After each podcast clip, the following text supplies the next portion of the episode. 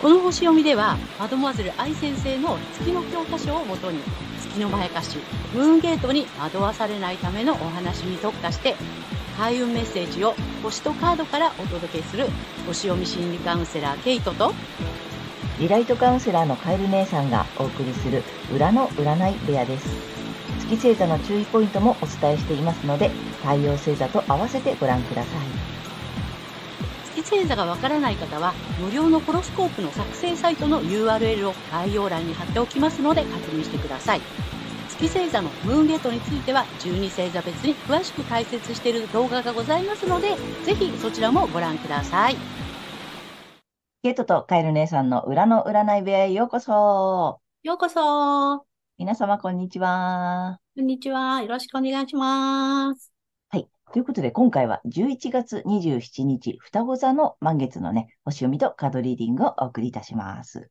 まずはね、けいちゃんに星の動向をお願いいたします。はい。えー今回の満月は双子座の4度、えー12ハウスというところで起こります。えー見えない敵、一身上の自由の制限、秘密や隠されている問題などを表す、この12ハウスにあって、えー発信とか反骨精神、煽るなどがキーワードになっています。えー情報をドキドキする刺激的刺激的なものに、えー変えて遊ぶ冒険性という意味合いの度数なので、えー私たちの意識は秘密や隠されている問題などの情報にこう刺激を受けて、えーまあ、おひれのついた情報とかね、そういったことに煽られてしまう可能性があります。で、11月4日に逆行を得た土星が、えー今回の新月と、えー食料や健康、軍事や雇用などの領域にある太陽、火星に対して、えー葛藤の角度をとっていて、T スクエア、まあ、赤い三角形がね、えー作られており、えー困難や試練と感じることが起こるかもしれません。また、それらの刺激的な情報に煽られるというループにはまってしまうかもしれないのですが、まあ、ここはちょっと気をつけていきたいところかなというふうに思います。そして、個人的には、情報や感情というのがテーマになりそうです。月にとらわれると必要以上に情報にえー翻弄されて感情が揺れて疲弊してしまうかもしれませんので、ここは注意していきましょう。そして今回の満月は6月18日の双子座の新月の回収ポイントになります。えー環境に依存しない生き方への変換、より大きなチャンスを求めてチャレンジすることなどを促された結果として、えーそれができていてもできていなくても、一旦これを受け入れていくことになります。で、私たちは社会的な人格をこう育てていくために、天秤座の季節に、えーバランスをとって他の人と調和し、えー、サソリ座の季節に、えー特定の人と情感でつな、深くつながっていくとか、欲しいものを欲しいと言っていくということを促された後、伊手座の季節に入って、広く遠くに探求の旅、まあ、冒険ですね。冒険に飛び出していくというフェーズに入ってきました。で、前回の新月で、えー古い環境に染まらずに新しい意思を押し出すことなどを促されて、今回は、えー義務と健康の領域にある太陽に、えー高く広い視点と知恵を働かせて真実を追求することなどを促されそうです。はい。大まかな流れはこんな感じです。はい、ありがとうございますあ。りがとうございます。おおなるほどね。ううん、またこうぐぐっと進んできた感じだね。そうですね。うんうでん。今回は特に、えーと義務と健康の領域である太陽で、何、うん高くて広い視点からの、この知恵っていうのが入ってくるんだね。知恵っていうのはね、さやっぱりいて座なのでね。ああ、なるほどね。知恵を働かせて真実を追求する。そう。あーまうあ、んそういう目を養って使っていきましょうみたいな。そうね。で、今回月にとらわれると、やっぱりその情報戦というかね、いろんなその、うん、煽られるうんうん。ような、不安をこうかき立てられるような情報がもしかすると出るかもしれないし、だからそこに、こう、なんていうのかな、左右されずに真実を見ていきましょうね、みたいな。うーんうん。なんかそんな配置かなというふうに思います。はい。はい。あれかな、双子座の満月っていう意味の双子座っていうところのあれもこう入ってくる感じうん、双子座はね、あの、うん、月がある場所は双子座にうんうんうん。あるのでそっか、で、双子座はね、ここが面白いのね、ここのサビアンシンボルはね、なんと過激な雑誌と言います。 そうだからね、 そうそうそう。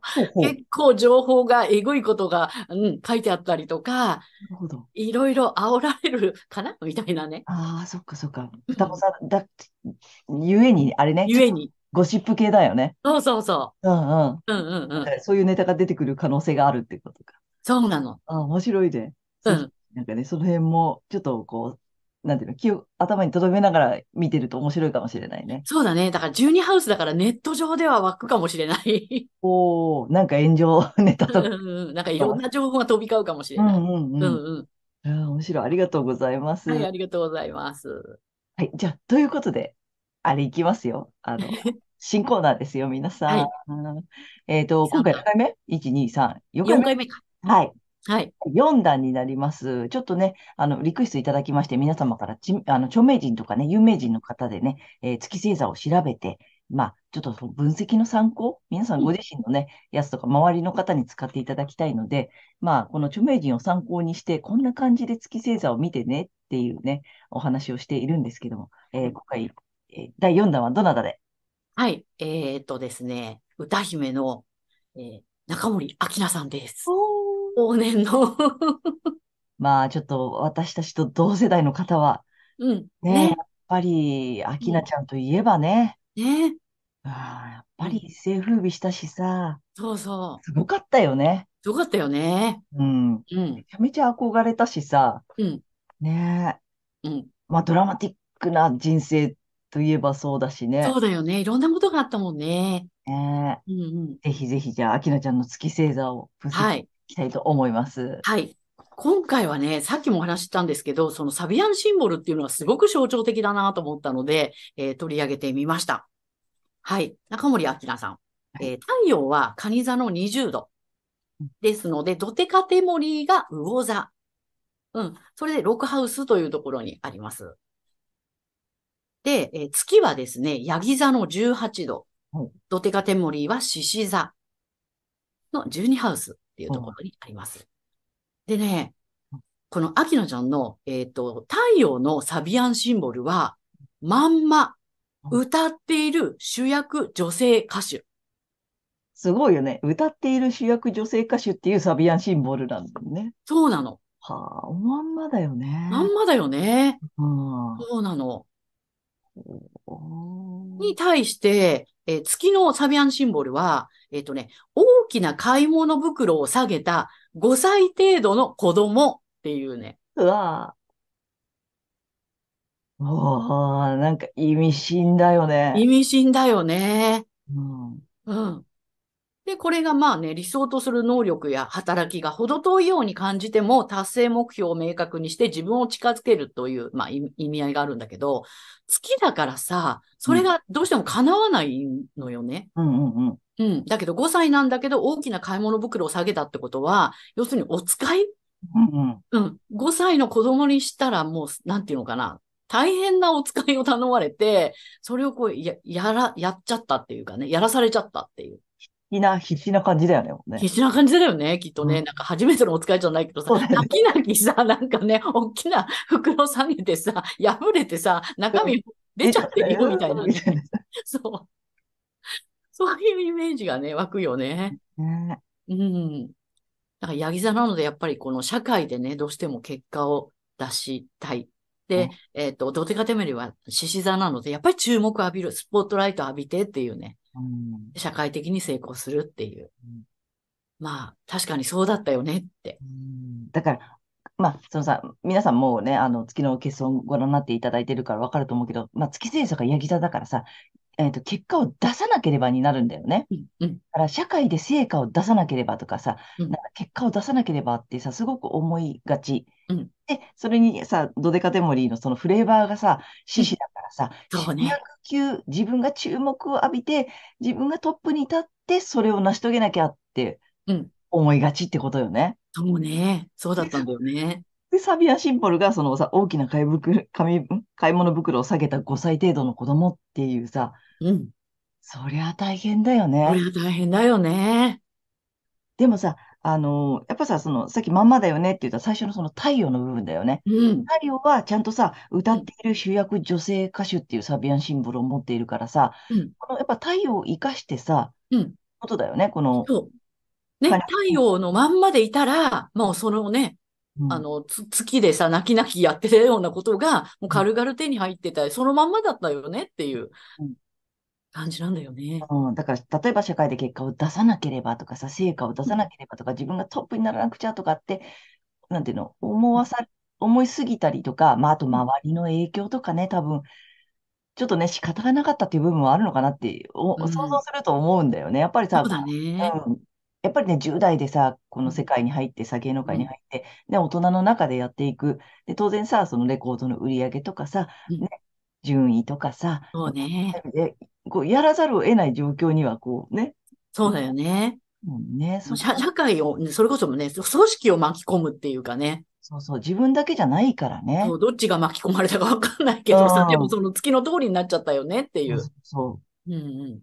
やっぱり、どうしてもその月寄りになっちゃったのかなっていう感じかね。ねなんかね、ものすごいこの象徴的なサビアンシンボルだったなと思って、うん、今回はね。そうでも、もともとさ、太陽蟹座さんだからね、やっぱりそのすごく家庭的とか女性らしさとかっていうそこうとがそあるんだよね。う。うん、そうなの、そうなの。で、まあ、ドテカとテモリーもね、魚座なのでね、やっぱりそれがうい癒しになったりとかさ、ね、だから、本当にこのか、あの、太陽のまんまいたら、そその癒しになるようなね、社会を癒すような歌とかさ、うんうんうんうん、そんなことでもう主役女性歌手だったのかな、みたいな。ね蟹座のそのね、母性とさ、あと魚座のその共感力とかさ、うんうんやっぱりそれを歌に生かしてさ、人の心を癒せる力っていうのをそもそねも持ってるって感じだよね。そうね。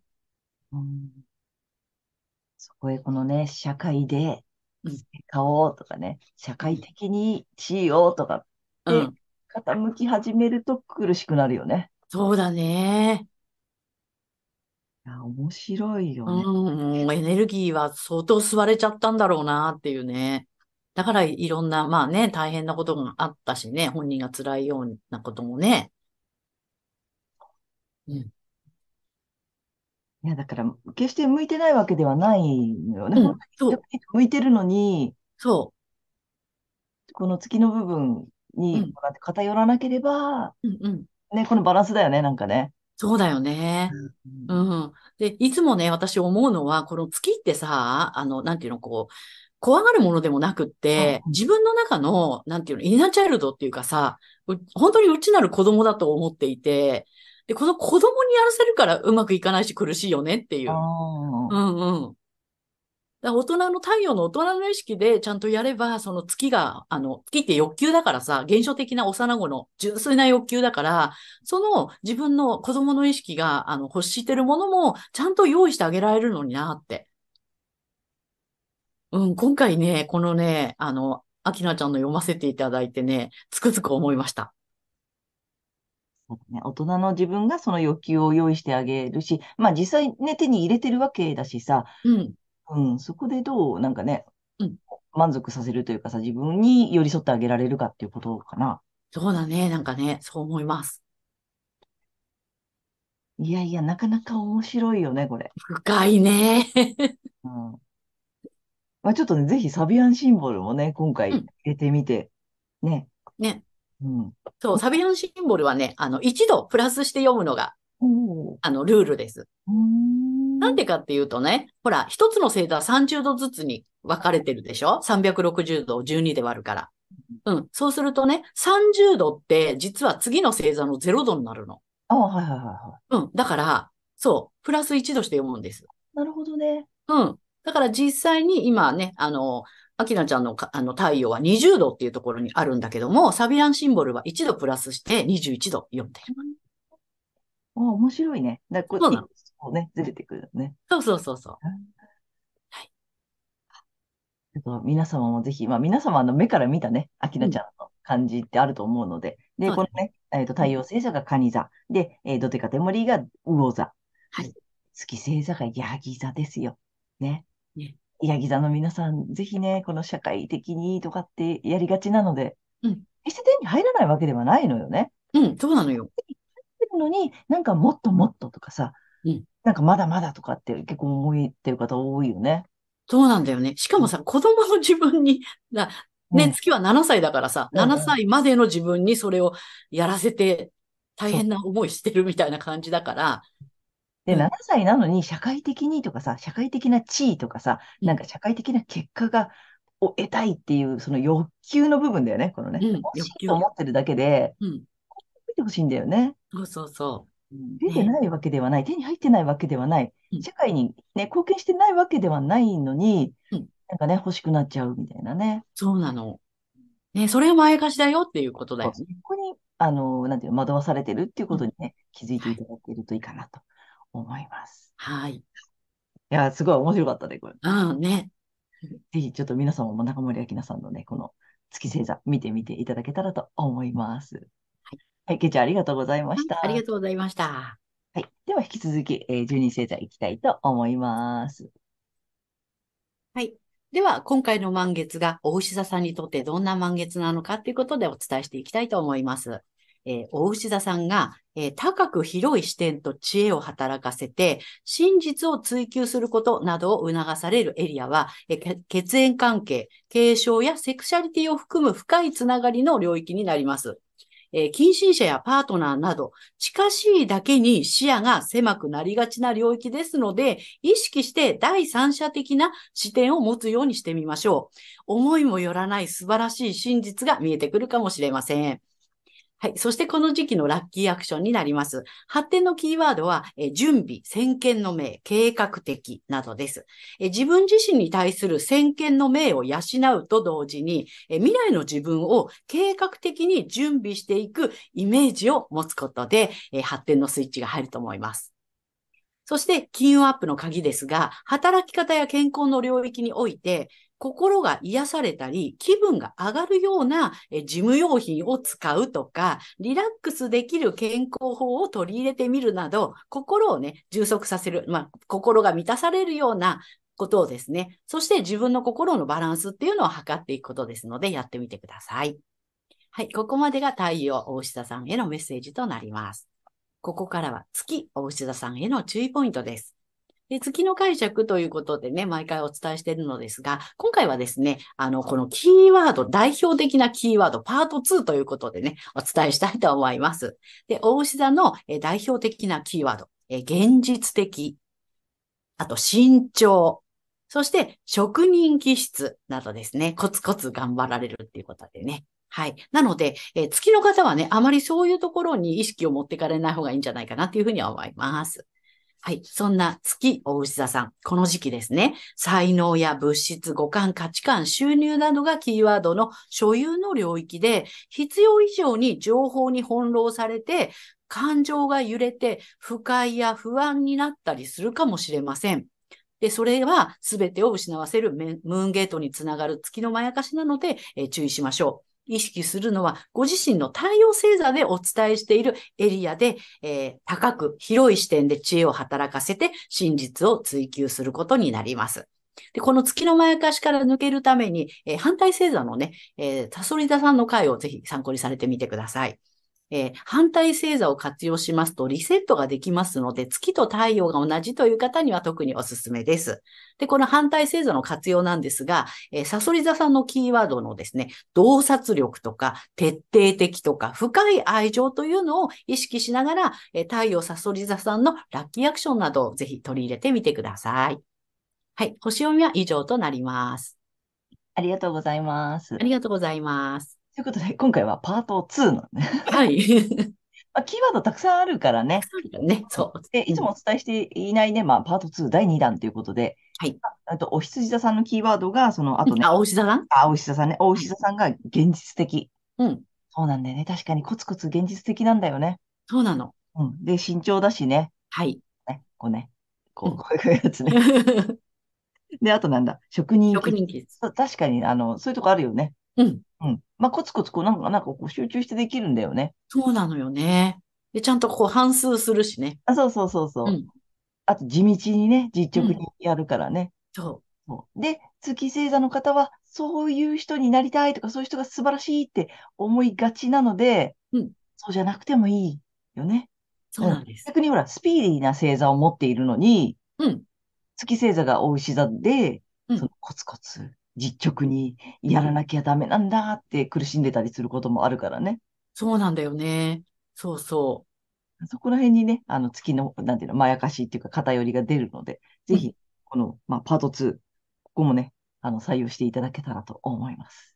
面白いね。ありがとうございます。う。はい、ありがとうございます。はい。ということで、えーここからはカエル姉さんのカードリーディングならぬカードカウンセリングに行きたいと思います。お願いします。今回もタロット2枚と、えーラストにまたリアルで1枚引いていきますが、えー、お牛座さんいきます。ダダン。お、おーなかなかね、面白い。うん、で、まあ、ちょっと1枚目こっちなんで、固定さんです。うん、大きい。うん、大きいの。ほで、補足とアドバイスがね、ラバーズなの。うん、 両方ともね。逆一な。の。大きいでしょ大きいねまあ、なんか近いのよね、どっちもね、番号ね。うん、うん。で、まあ、一番目、こっち、皇帝さんなので、あれなのよ。あのさ、ここ数回というかさ、はいまあ今年、あの、お医者さんは結構行動してねっていうことを言われてるんだよね。そうなの。ねね。動いてねって言われてるんだよね。うん。なんか今年中に、なんかは始めといてねっていうかさ、行動を起こしといてね、みたいなことをずっと言われてるんだよね。そうね。でね、まあいいじゃない、政治だしさ、皇帝だしさ、うん。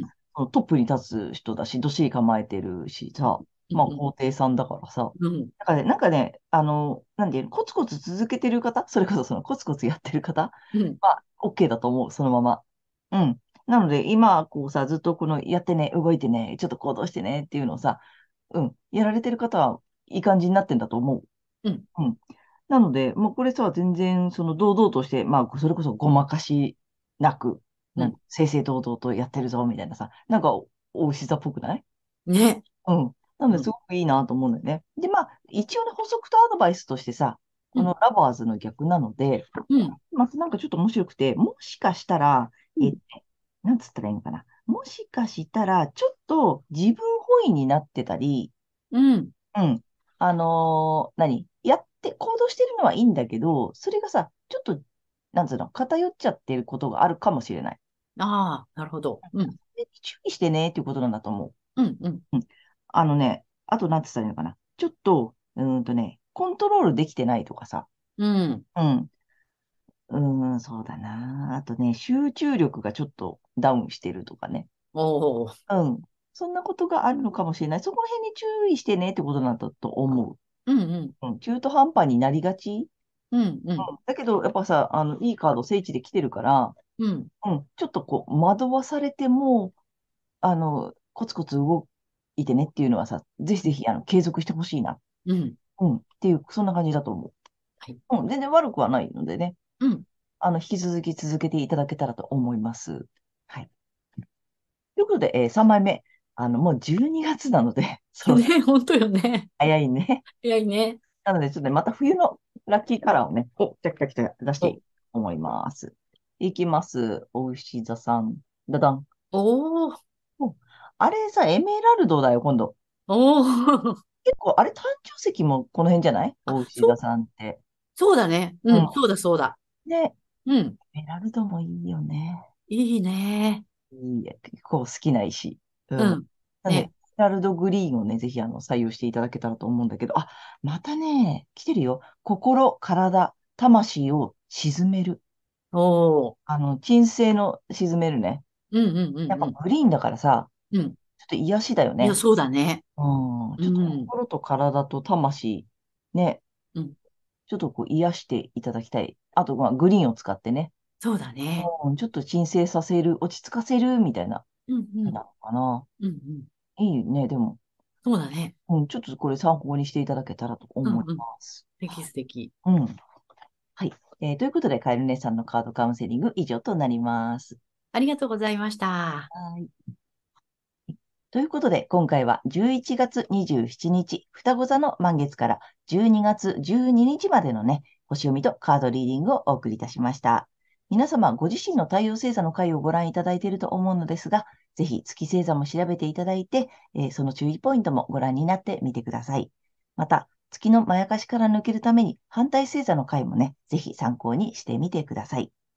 ということで、けいちゃん次回の放送ははい。えー12月13日、伊手座の新月となります。あと、チャンネル登録やグッドボタンなど、いつもありがとうございます。励みになっておりますので、これからもよろしくお願いいたします。お願いします。えー私たち二人の個人鑑定の詳細やブログ、公式 LINE などの URL は概要欄に載せてありますので、そちらの方もぜひよろしくお願いいたします。ということで、皆様、素敵な2週間をお過ごしください。またねありがとうございましたー。。した